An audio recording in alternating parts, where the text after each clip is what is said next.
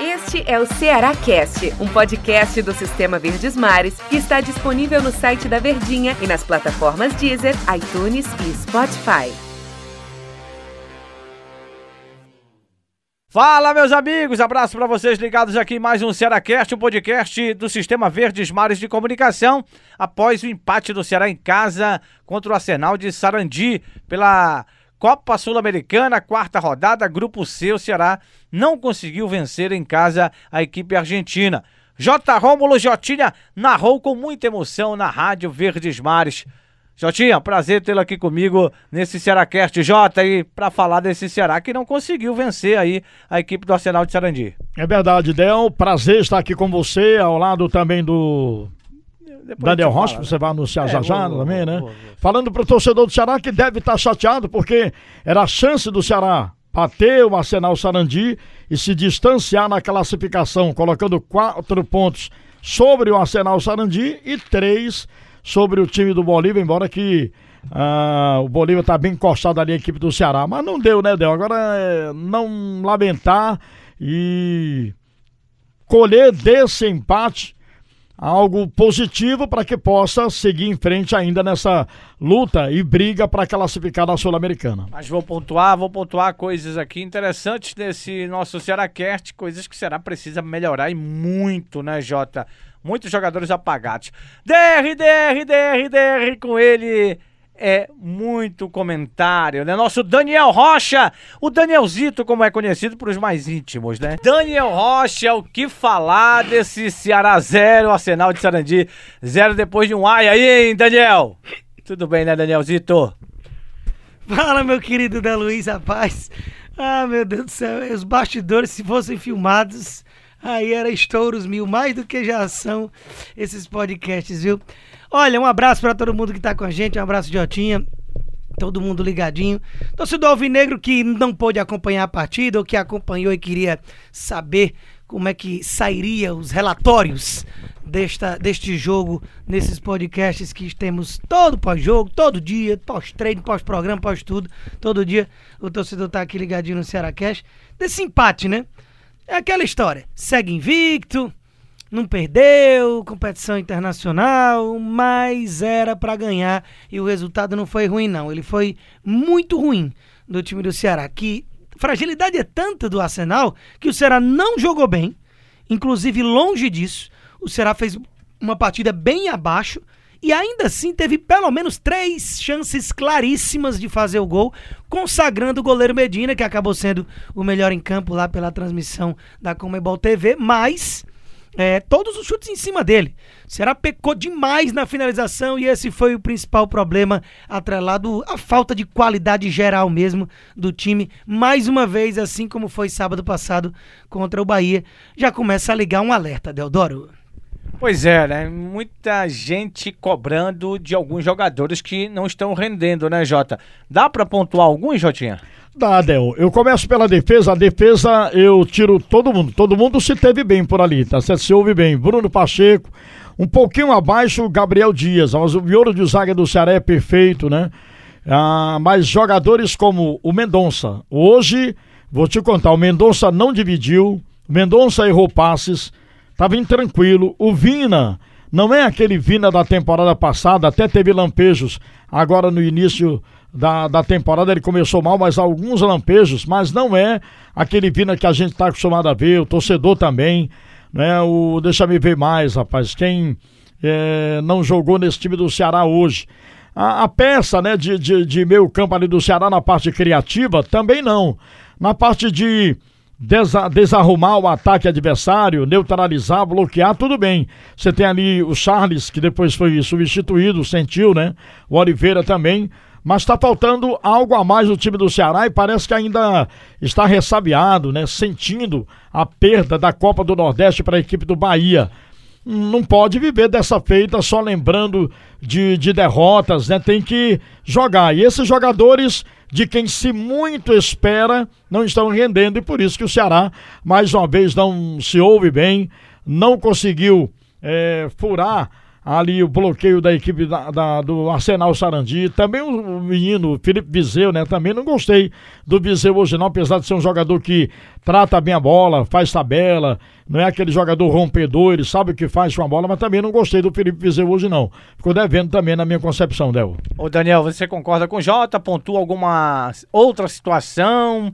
Como cobrar desses jogadores, né, Daniel? Porque desde o jogo contra o Bahia, algumas peças não estão rendendo. Contra o Bahia, os jogadores do Bahia, que o torcedor do Bahia espera alguma coisa, renderam. O Ceará não renderam, o Ceará acabou perdendo o jogo e perdeu o título nas cobranças de penalidades. Contra o Arsenal de Sarandi, mais uma vez, esses jogadores protagonistas não renderam, né? A opinião do comentarista Daniel Rocha em relação a essa situação dos jogadores que são protagonistas não estarem rendendo. Isso vem prejudicando. E como cobrar esses atletas, Daniel? Como o Jota pontuou já, todos eles ali que realmente estão abaixo, o setor de destruição do Ceará até que tá tudo bem. Só que também é o porém de que tá tudo bem até que ponto? Porque contra o Bahia, esse sistema defensivo que tomou só três gols no campeonato, em um jogo só tomou dois, algo que não poderia acontecer e acabou culminando numa derrota nos pênaltis.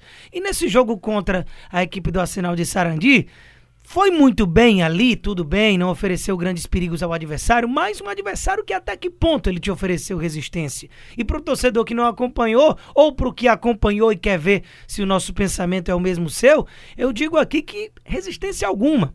Teve uma cabeçada perigosíssima já nos acréscimos que o Richard fez uma grande defesa que evitou o que poderia ser ainda pior.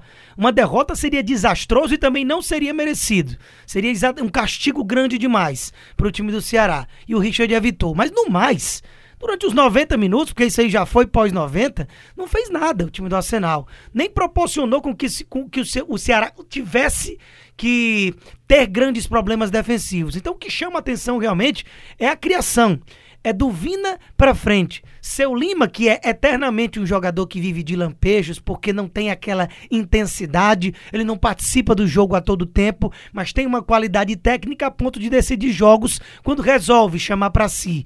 Então hoje foi mais um jogo muito apagado. Na reta final ali, quando o Ceará já estava na base de um abafa, foi nos pés do Lima, pouco tempo antes dele ser substituído, quando entrou o Jorginho já, faltando ali cerca de pouco mais de seis, sete minutos para o jogo acabar, é, é, o Lima conseguiu ter alguns lampejos, mas ainda é muito pouco. E o Mendonça, ele não acertou nada, nada. Sabe um passe lateral? Não. O Mendonça, ele tá num dia ruim, dava num dia ruim, por quê? Porque ele até chama para si. Ao contrário do Lima, ele aparece no jogo. Toda bola é nele, inclusive defensivamente, que ele aparece para recompor muito bem. Mas toda tomada de decisão era equivocada. Recebeu uma bola do Vina, uma das raríssimas bolas em que o Vina conseguiu acertar para colocar um companheiro numa boa situação e acabou cara a cara com o goleiro Medina, consagrando o goleiro adversário. Nas outras tentativas ele não conseguiu nem concluir. Errava o passe, tomava a decisão errada, se era para tocar, driblava, se era para driblar, tocava. Uma partida para o Mendonça apagar. O Viseu se movimenta para todo lado, mas justamente por tentar fazer esse papel tático importante, ele não consegue sequer receber recebeu uma bola em condição de finalizar e foi mais um jogo também apagado.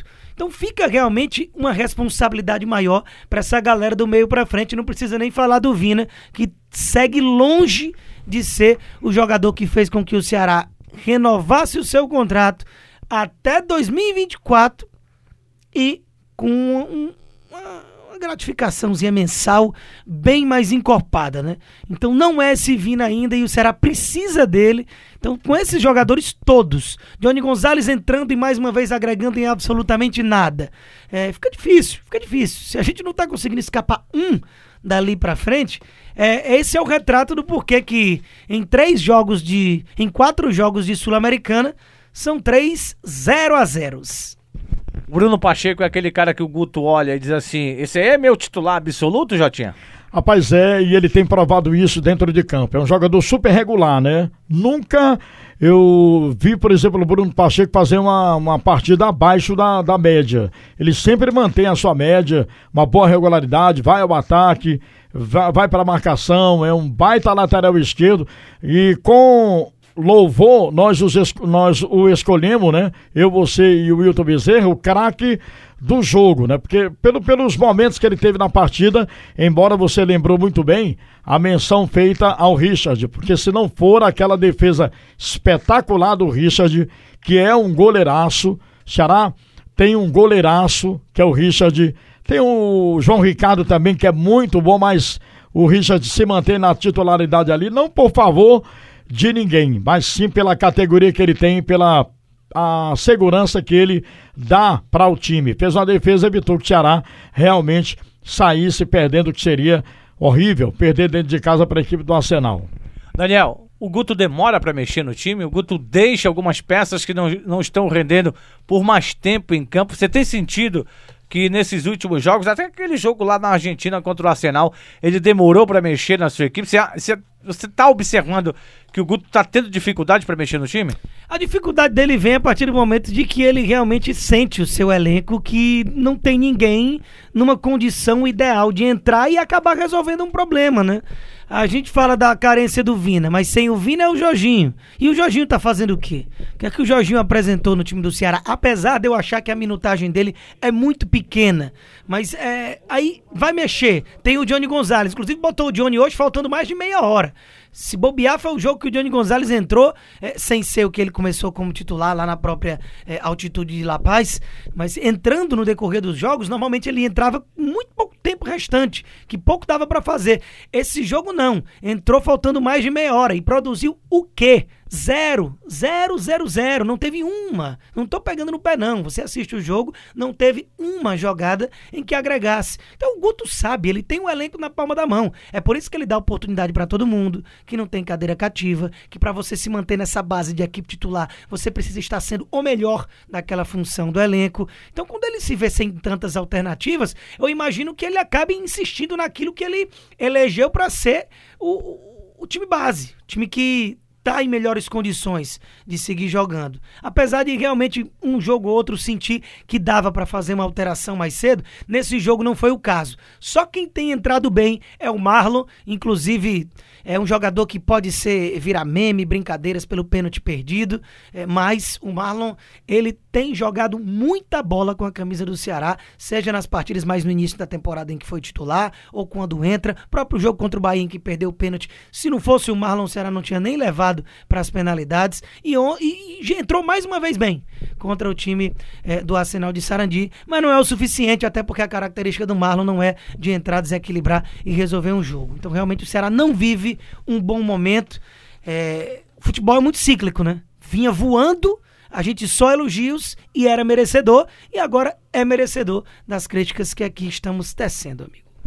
Daniel Rocha, um abraço, prazer tê-lo comigo aqui e o Jotinha também aqui dentro do Ceará Cast. Um abraço para você, Daniel. Até a próxima. E lembrando que o próximo jogo do Ceará é um clássico, mas aí tem muito Ceará Cast aí pela frente. Tem Ceará Cast, tem pós-Ceará tem tudo Cast. Jotinha, Del, grande abraço, até a próxima e muito obrigado a você que tá aí nos ouvindo. Jotinha, grande narrador de futebol, Jotinha. Um abraço, até a próxima, Jota. Valeu, Del. Quando tiver escala para podcast, esteja comigo, Jotinha. Tá legal, sempre estaria escalado, eu não fujo de escala, a não sei quando tem um almocinho com a ah, sogra. Com a sogra. Grande abraço, Daniel Rocha, Del Luiz. E um abraço ao torcedor do Ceará. E a produtora, né? É, é pra produtora, a nossa Marta Rocha. A Marta Rocha, meu Respeita, Deus. A nossa Marta. Marta Medeiros, Medeiros. Marta Medeiros, Medeiros. Negreiros. A Marta Rocha, Marta Medeiros, Eita. Marta Negreiros. Marta é muito bom. E a encomenda não chega. E um abraço aí pro torcedor do Ceará. Torcedor do Ceará, calma, né? Tudo bem, o Ceará não ganhou, mas nem tudo está errado, nem tudo está perdido. Calma, calma, calma, que vai dar certo. Valeu, galera. Um abraço. Valeu. Obrigado. Este é o Ceará Cast, um podcast do Sistema Verdes Mares que está disponível no site da Verdinha e nas plataformas Deezer, iTunes e Spotify.